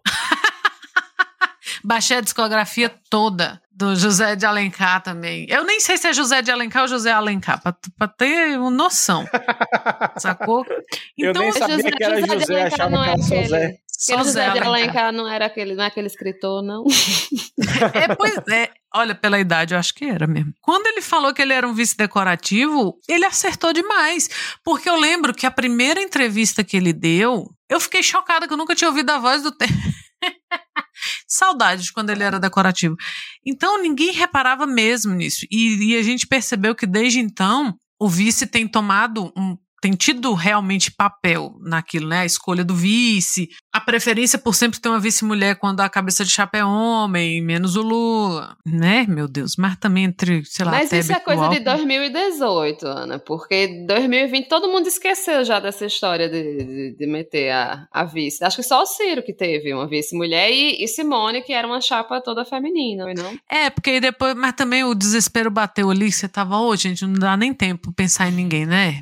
Pega o quem gente. tiver e sai correndo. Eu tava vendo aqui os nomes da transição, a frente tá tão ampla que tem até a Sheila Carvalho na, na, na transição. Mas se tem a Bela Gil, mas gente, nada contra a Bela Gil, aliás, tudo a favor. Nem tudo também, né? Melancia grelhada, não, não sei. Já ia comentar. mas enfim, é, deve ser outra Sheila Carvalho, porque essa aqui é com L só, mas sei lá, valeu a pena relembrar aí pra você, nosso Né? ouvinte. Olha aí. Millennial. Millennial. O anterior. Ministério do Axé. Aliás, a gente para, precisa de muito axé nesse governo, deve ser por isso. Deve ser por isso, porque olha, chega de crente, né, gente? Ah, Desse tipo de crente que tá aí, chega. De quem quer expulsar os demônios. Expulsou tanto que deu certo, né? Eita, rapaz. É, pois é. E tá, essa frente ampla aí, esse preço tá vindo, né? A educação. Ai, toda vez que eu penso em comentar isso, me dá uma preguiça tão grande. É, a gente chegou a comentar semana passada de É. alguns nomes na parte de educação, mas se você quiser falar algo não quero, também. não. Só quero Tá. ter desgosto. Porque o desgosto, meu Deus. E é, um o dos pro- setores que, que realmente foi mais destruído, né? Tudo que, que Foi. foi feito. E aí você mete Aí aquele gente- povo todo lá, né? Todos. Ah, mas a irmã do Paulo Guedes é da, da educação privada. Aí você vai olhar quem tá lá com a Haddad. Pelo amor de Deus, né? E então, assim, comparando com isso, o Frota nem é o pior do, das coisas.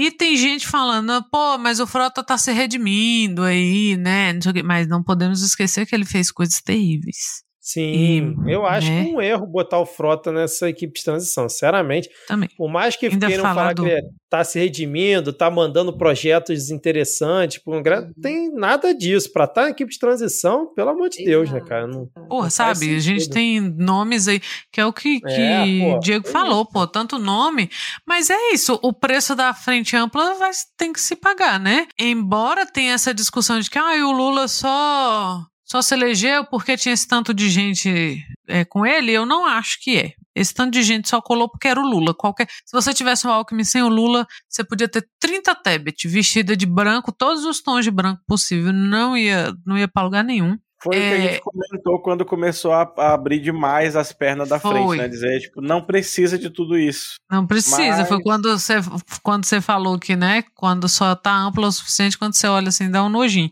E tá dando um nojinho já, né? Meu Deus, será que eu vou ter que voltar tão rápido assim para a oposição? Meu Cristóvão pai. Buarque tá na, na, equipe de transição na parte e de E o bom é que tem uns arrependidos. Olha, o Lula, ele realmente é uma pessoa que não guarda mágoa. Não, porque... nenhuma. Ao contrário, o MDB já, o, o MDB já é base do governo, né, cara? O MDB já tá na base do governo. Já, é, o Lula não guarda mágoa. Ah, e uma coisa que eu ia comentar. Buarque tá na equipe de transição. Puta que pariu. Cristóvão, Cristóvão Buarque. que fez o V, menino, e tudo. No... Foi mesmo, fez o V. Descobrimos que ele tem dois indicadores, né? E Cristóvão Buarque que teve o prazer de ser desvotado. Eu contei essa história aqui, né, na UNB. Ele foi desvotado. Montaram uma, uma urna lá e ele ficou ofendidíssimo. Foi e, o pior ai, exemplo de, de envelhecimento dos últimos 30 anos, com certeza. Foi. Péssimo. É o, o anti-suplicy. Ele é o anti-suplicy. E uma coisa que eu ia comentar, eu falei de guardar mágoa aqui, e quando a gente estava falando do Lula lá no início, eu ia comentar e acabei não comentando, mas uma figura, isso, né, de fulano saiu gigante dessa eleição. Se tem alguém que merece essa definição brega, é a Marina Silva.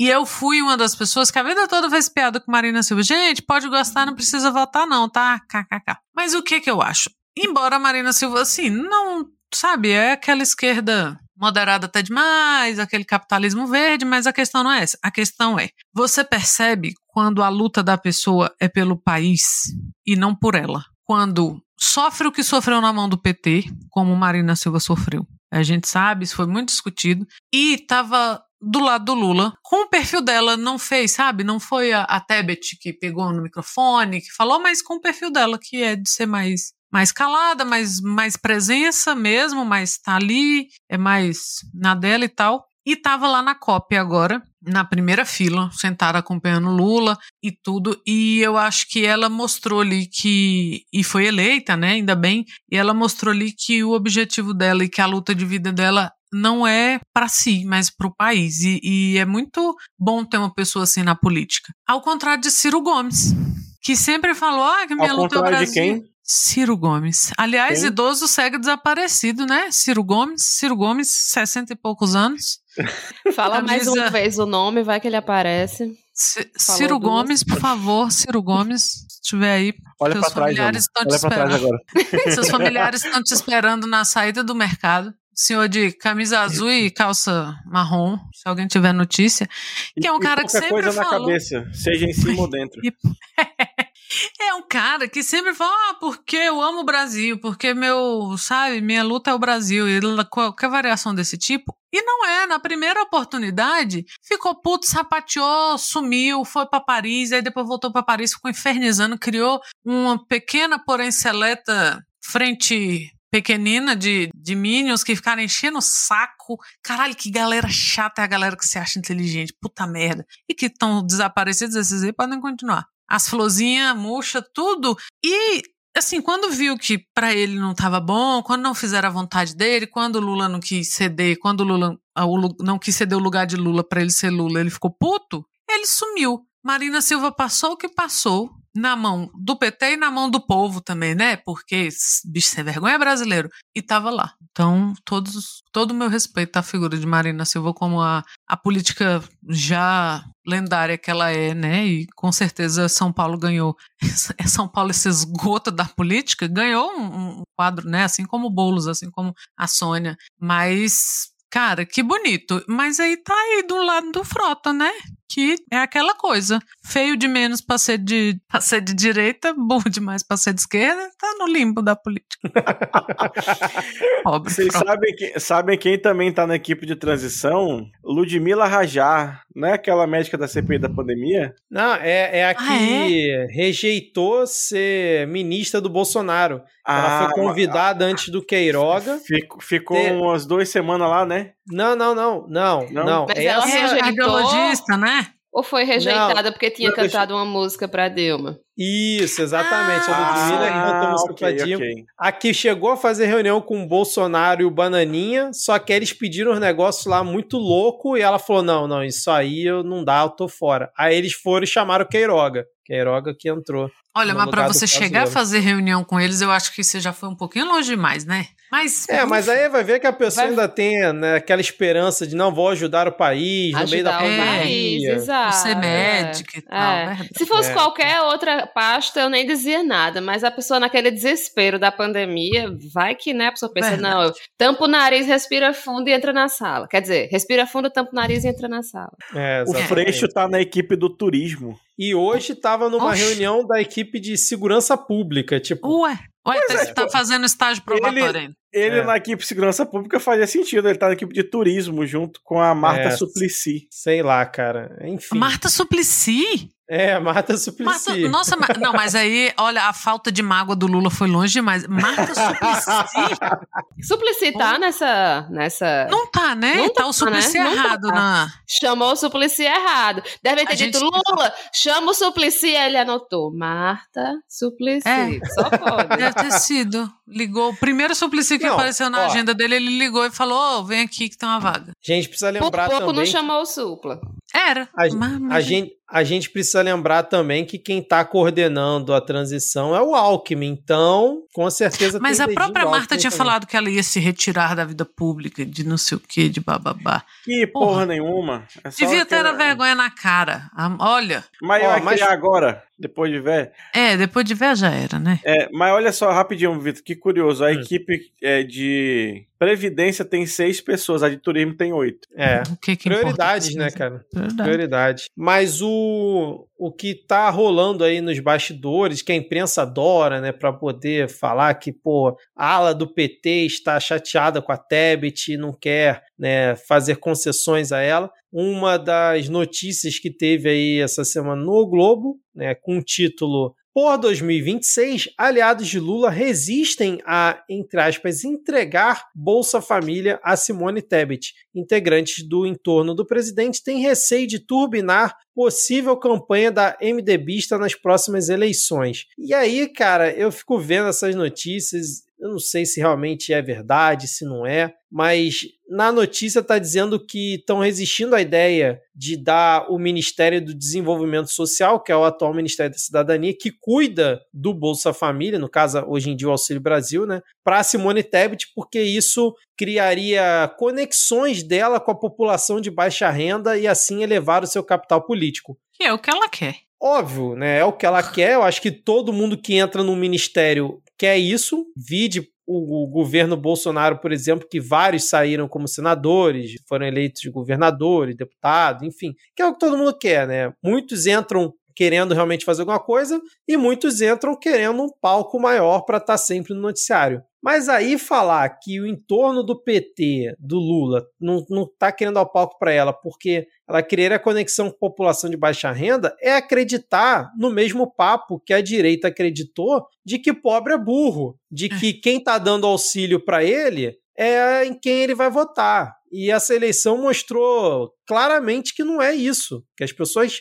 sabem diferenciar, mesmo estando na merda, é, sem ter o que comer, precisando de um auxílio para poder sobreviver. Então, assim, eu primeiro espero que essa notícia seja não seja verdade, de que realmente estão resistindo a entregar um, o cargo para ela por conta disso, não por conta da Tebet em si, mas por conta dessa motivação, porque, sinceramente, não faz o menor sentido. Ah, acima da Tebet sempre vai estar o Lula. Então, vi com esse papo. É, né? e a gente viu isso acontecer, sabe? Mas é. a, a imprensa, ela não vai abandonar essa ideia de que o pobre é burro tão cedo, por mais que você mostre, sabe? Por mais que desde, desde da criação do Bolsa Família, desde a criação das leis de cota, sempre a imprensa vai dar um, um jeitinho de olha, mas talvez o problema seja a cota, o problema seja o pobre, o problema seja... Ah, ah, não, pelo amor de Deus, feio. Mas eu, sinceramente, Ana, acho que realmente. Eu espero primeiro que seja, não seja verdade isso. Mas eu, sinceramente, acho que tenha pessoas na esquerda, nesse caso do lado PT, que tenham esse pensamento mesmo. Acham que, pô, é palco demais para Simone Tebet e ela pode roubar parte do eleitorado, sei lá, já que o Lula não vai se candidatar. Cara, o Lula nem assumiu, os caras já estão falando de 2026. Já. Depois, Olha. depois que ele assumir, o PT que se vire ou já começa a trabalhar a base para criar um outro nome. Não sei se vai ser o Alckmin, se vai ser outro nome. A Janja. Né, mas a, é, a Janja acho que nem poderia, né? Que o pessoal tava falando que a, quem é filho ou hum. cônjuge não pode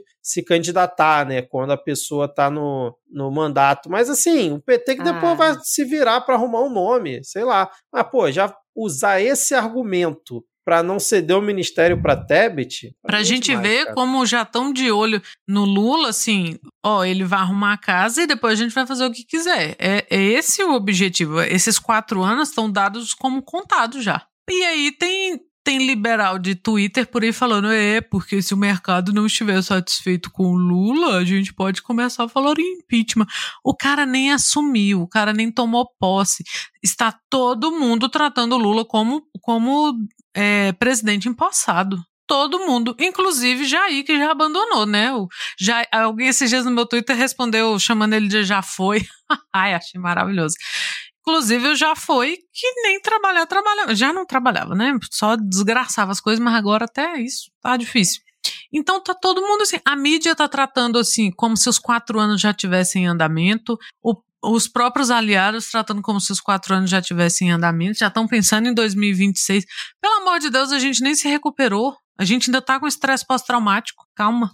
E... e... é muita cara de pau, né? Esse pessoal vem falar em impeachment de Lula depois da gente ter visto Bolsonaro completar quatro anos de mandato depois de tudo que ele fez. Sem né? nenhuma ameaça de impeachment. Olha, olha, vou te contar, viu? Essa galera tem que levar uma voadora no meio da cara mesmo pra deixar de falar merda, porque puta que. Não, mas tem sido importante a retórica do Lula de, de... foda-se o mercado um pouco, assim. Tem, tem, tem, sido muito necessário. Não sei até quando se mantém, mas, porra, sabe o que, é que o mercado tem mais do que nós? Tem mais é que se fuder, cara. tem muito é mais que nós é uma entidade que não. Ai, velho, só serve para meter a mão no cu dos outros, a mão invisível lá entrando e fudendo a gente, a pra porra. E repetindo, o Lula só vai ser presidente a partir de 1 de janeiro. Se o mercado tá nervoso, se o mercado não sabe o que vai acontecer, quem tem que dar o recado agora é Jair Bolsonaro, que tá calado esse tempo todo. Se ele acha que o Lula vai fazer besteira, que o próximo governo vai fazer besteira e que ele tem que acalmar o mercado, ou sei lá, puta que pariu que ele achar, ele tem que vir a público e falar: não, olha só, eu acho que essa PEC aí não é uma boa, acho que tem que ser assim, assado, vamos acalmar tudo. Mas não, ele quer que o negócio pegue fogo mesmo, porque ele é um responsável, você tá pensando nele, e ele ainda é o presidente, cacete. engraçado falar nisso, que ele ainda é o presidente. Eu passando assim pela televisão, vi rapidamente a Natuza Neri falando que Jair tava meio que. Ele foi convencido a voltar pro, pro Alvorada, né? Porque o, o bicho já não tava mais nem saindo de casa praticamente, porque o partido queria que ele se transformasse no líder da oposição ao governo Lula, né? Já pensando justamente no, no, no mandato subsequente, não sei o quê. Enfim, é, a galera já, já tá nessa, assim, querendo que, que ele peite e paute Lula, né? Tipo, enfim, já comece a próxima campanha. Uhum. Uma coisa que a gente sabe é que o Valdemar não é burro. Eu duvido muito que lá nos bastidores o Valdemar realmente acredite que o Bolsonaro vai ser o líder da oposição. Ele sabe que não vai ser. O Bolsonaro vai ser o candidato de 2026. Isso é um fato. Mas ele não vai ser líder de oposição. O Bolsonaro não sabe fazer isso, cara. Ele não sabe. Ele não sabe. Ele sabe é criar o caos. Isso aí eu acredito que a partir do ano que vem ele comece a criar o caos que ele sempre criou, mas ser oposição como conceito, ele não vai ser, cara. Ele lidera o que ele acha que é bom para ele e não uma oposição realmente a um governo. Ele vai o que é bom para ele, que se encaixa ali no público dele para agradar, e é isso, cara. Enfim, a gente tem a PEC da transição que tá rolando, eu até tinha colocado aqui na pauta só que ela ainda está meio confusa, né? Iam apresentar o texto hoje, mas parece que não foi apresentado no Senado, o texto final da PEC. O Alckmin tinha falado essa semana que o espaço para gastar seria em 185 bilhões, e aí ainda está né, vendo se vai ter ajuste ou não, se eles vão colocar esse valor fora do teto, né, que seria para atender principalmente o Bolsa Família, por apenas quatro anos, ou se vai ficar indeterminado, isso ainda está em aberto. Está é, tá em aberto também se, junto com a PEC da transição, vai ter o compromisso do novo governo de criar uma nova âncora para as contas públicas do país no lugar do teto de gastos, porque tá, estão com a ideia de botar nessa PEC, né, acabar com o teto de gastos, e aí o governo passaria essa nova âncora, vamos dizer assim, por um projeto de lei, que é até uma, uma das teses defendidas, acho que pela Mônica De Bowie, que quando você bota uma lei, você não fica tão amarrado quanto uma PEC, né? Para você fazer qualquer movimento, qualquer ter qualquer flexibilidade, você basta fazer uma, uma alteração não tão grande como é uma PEC, né? Que tem que ter dois turnos, né? A, a, a maioria de dois terços e tudo mais. Tem toda essa movimentação, aí surgiram senadores do PSDB né, o Alessandro Vieira, o Tasso Gereissati dando uma outra proposta, que aí só ultrapassaria o teto em 80 bilhões e só seria só para o Bolsa Família, o restante que o PT está querendo incluir não entrariam. Então, assim, tá essa negociação, na CCJ a coisa não andou e ainda não foi apresentado o texto final. Muita gente estava com a expectativa de votar isso até o recesso. Eu confesso que eu já tô, eu já não tinha muita expectativa, já estou quase sem expectativa alguma. É, tinha gente achando que dava para votar esse mês. Isso aí nunca foi possível e agora que não vai ser mesmo. Passar uma PEC em 4, 5 dias. Então, assim, vamos torcer para que realmente tenha uma definição. O Renan Calheiros ainda está defendendo que seja por MP, né, a, a situação seja resolvida. Vamos ver se realmente eles conseguem chegar no acordo para ver se toma uma solução, principalmente para a partir de janeiro garantir que as pessoas continuem recebendo 600 reais, que é o, o primordial em toda essa negociação. Mas eu ainda acho muito doido que o governo que ainda não foi eleito, que não assumiu, esteja negociando uma PEC para manter um benefício que o governo atual arrumou de manter em 600 reais sem ter garantia para o ano que vem e o governo atual não está fazendo nada, está lavando as mãos. É, é muito doido. Para mim, isso ainda é muito doido. Eu não sei se a gente já teve isso na história do país antes, cara, realmente. É, eu acho que a gente nunca teve, né, um presidente que, que vai governar por quatro anos e dois meses. Eu achei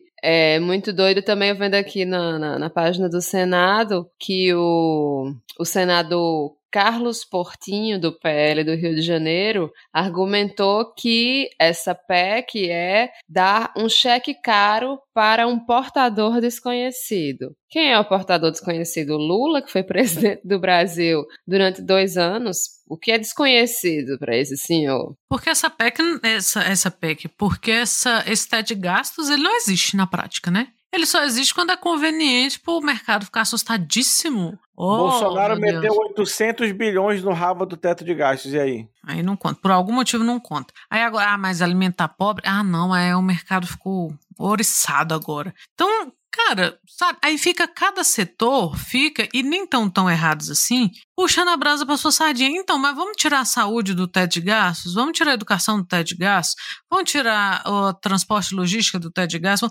Vamos tirar tudo, porque esse negócio é um atraso, só serve de pauta moral de ah não, não, não, não, porque o fantasma do da austeridade fiscal, que também é outra conversa para boi dos, dormir, que só funciona aqui, só funciona para fuder país que já está lascado. Ai, a austeridade, porque temos que ter austeridade, porque aí resgata a confiança do mercado no país. Resgata o cacete. O que resgata a confiança do, do mercado no país é sabe o que? É Luiz Inácio Lula da Silva. É isso. Você, sabe, acaba com essa palhaçada e a gente fica tentando remendar esse Frankenstein toda vez.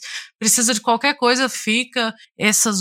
Acaba com esse teto, esse inferno, essa praga. Temer saiu e deixou esse encosto no Brasil. Deixou esse cadáver no meio da sala. Que ninguém dá um jeito nisso, ninguém enterra esse inferno sabe? O que, o que resgata a, a, boa vontade do mercado ou de quem quer que seja, de empresário e caralho, pôr dólares no país e não sei o quê, é o Lula. E pronto, isso a gente já tem. Duvido, duvido alguém, sabe, desses caras que estão em empresta jatinho e manda presente, manda não sei o que, o cara, ó, porra, gosto muito do Lula, mas furou o teto de gás, né? Ah. É, eu acho que, só pra gente fechar isso, o Lula, por mim, ele já indicava logo o ministro da Fazenda, ministro da Economia, sei lá o nome que ele vai dar, e falava: olha só, agora vai negociar com ele aí, ó. Vocês não queriam nome? Tá o um nome aí para vocês. E agora? O que, que vocês vão fazer? Vocês vão aprovar essa merda ou não? Que aí você inverte a pressão, né? Não sei. Tô, dando uma ideia aqui. Lula, sei que você tá ouvindo a gente, cara, mas porque ele já deve ter o um nome escolhido. Não é possível que o Lula não tenha já escolhido o nome para ser o ministro da Fazenda. Ele já tem o um nome, ele só não divulgou ainda. Então, assim, divulgue e fala só: é com esse cara aí que vocês vão negociar. Você não quer alguém para negociar? Então, toma aí, ó. O ministro da Fazenda vai ser esse fulano aí.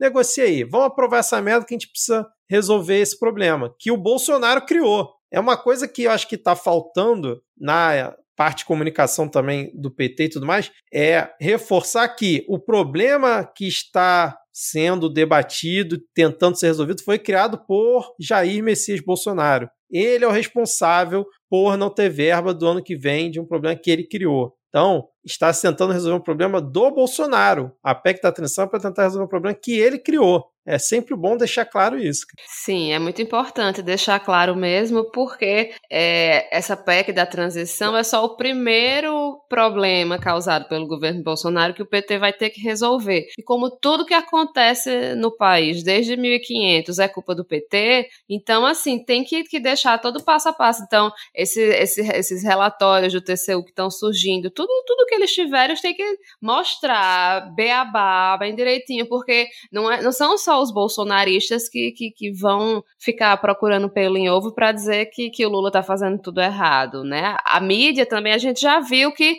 a gente não vai ter a, a, a mídia brasileira trabalhando em, em, favor do Brasil. A gente vai ter a mídia brasileira trabalhando para destruir a imagem de Lula e do PT para que nas próximas eleições eles não voltem para o. E, e, se brincar, eles ainda vão estimular um, um impeachment também, porque eu não espero nada desse povo, não. É isso, é isso. Então vamos lá, porque a gente tem aqui o, o lambejo do Fred aqui para bancada, segundo a Marina Duarte Fonseca. Seu cachorro mandou um beijo aqui para gente. A Valesca Pistola o Ana Raíssa, falou assim, ó, um salve diretamente do recanto fascista favorito da bandidagem, também conhecido por Brasília. E a gente tem também aqui a Rose Matos, falou, e salve pro Clarinston, que fez aniversário dia 12 de novembro, tá meio atrasada, hein, Rose? E carinhos da Lisa para toda a bancada, né, a sua gatinha. Deixa eu ver se eu esqueci de mais alguém. Ah, tem o Sene 2, que disse queria mandar um abraço e um beijo para a bancada mais charmosa e elegante da Podosfera. A gente já falou esse, Diego? Eu já. na dúvida. já falou? Então fica de novo aqui. Vamos agora para as dicas culturais. Quem quer começar? Não tenho dicas culturais, eu só trabalho. Acabou. Suposta leitura? Só... Nem suposta leitura, Ana? Pô, verdade. Olha o nível da pessoa, né? Suposta leitura, meu podcast quinzenal de literatura lá com o Lucas Mota suposta leitura em todas as redes. Estamos no Spotify, então se for escutar a gente lá, aproveita e dá um famoso cinco estrelas. E quarta-feira sim, quarta-feira não, temos episódios sobre livros que lemos, sobre assuntos relacionados à literatura, bate-papos. Rodrigo já participou lá com a gente algumas vezes, inclusive acho que há uns dois episódios também nós gravamos com ele. Então, Dá uma passadinha lá, vocês vão gostar. Eu tenho pouca coisa hoje. É, vou começar com o, o mesmo jabá que eu tenho feito nesses últimos tempos, que é o financiamento coletivo de outras histórias, que são histórias em quadrinhos poético-filosóficos, que acaba agora dia 9 de, de dezembro. É a primeira publicação, primeira publicação minha como editora, então dê essa força aí para quem não, não puder colaborar, pelo menos vai lá no, no, no, no Twitter da, da Miramar Livros e, e, dá um RT aí pra gente alcançar bem muita gente, que estamos precisando aí, estamos nos últimos, nas últimas duas semanas, e seria massa se rolasse um, um, um upzinho assim, para pelo menos o, o, prejuízo da editora não ser tão grande. E eu queria indicar um quadrinho que, que foi muito falado essa semana, que está disponível para leitura gratuita na internet, porque a versão impressa já está esgotada, que é o Black Silence, da Mary Cagnin, que foi envolvido numa polêmica essa semana, né? Que a autora falou que a, a série, sei lá, é um ano, 1899, alguma coisa assim, da Netflix, tem muitos elementos semelhantes à história dela, né? Falou que, que a série tem conteúdo plagiado do trabalho dela. Então, leiam o quadrinho da Mary, porque ela tem um trabalho muito bonito e vale a pena. Black Silent. É isso aí, eu trouxe duas sugestões aqui, duas dicas. É, são dois álbuns. Você aí que é da geração Z não sabe o que é o álbum. Não é o álbum de figurinhas da Copa. É um. um... Antigamente se lançavam várias músicas em um conjunto que contava uma história pasmem-se vocês, não era só um single a cada duas semanas para satisfazer o algoritmo do Spotify. Então eu trouxe aqui o álbum Luxúria da banda de mesmo nome, que é de acho que 2014, se eu não me engano. Que eu